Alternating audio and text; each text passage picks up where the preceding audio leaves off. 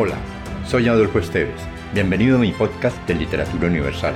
Acá encontrarás, entre otros, poesía, poemas, ensayos, mitos, leyendas y novelas.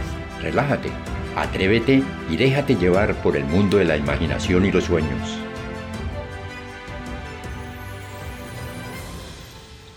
Tomás de Iriarte es un importante escritor del siglo XVIII.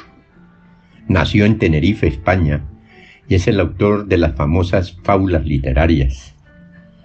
Hoy nos entrega El pato y la serpiente.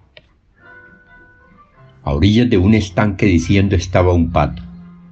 ¿A qué animal dio el cielo los dones que me ha dado? Soy de agua, tierra y aire. Cuando de andar me canso, si se me antoja, vuelo. Si se me antoja, nado.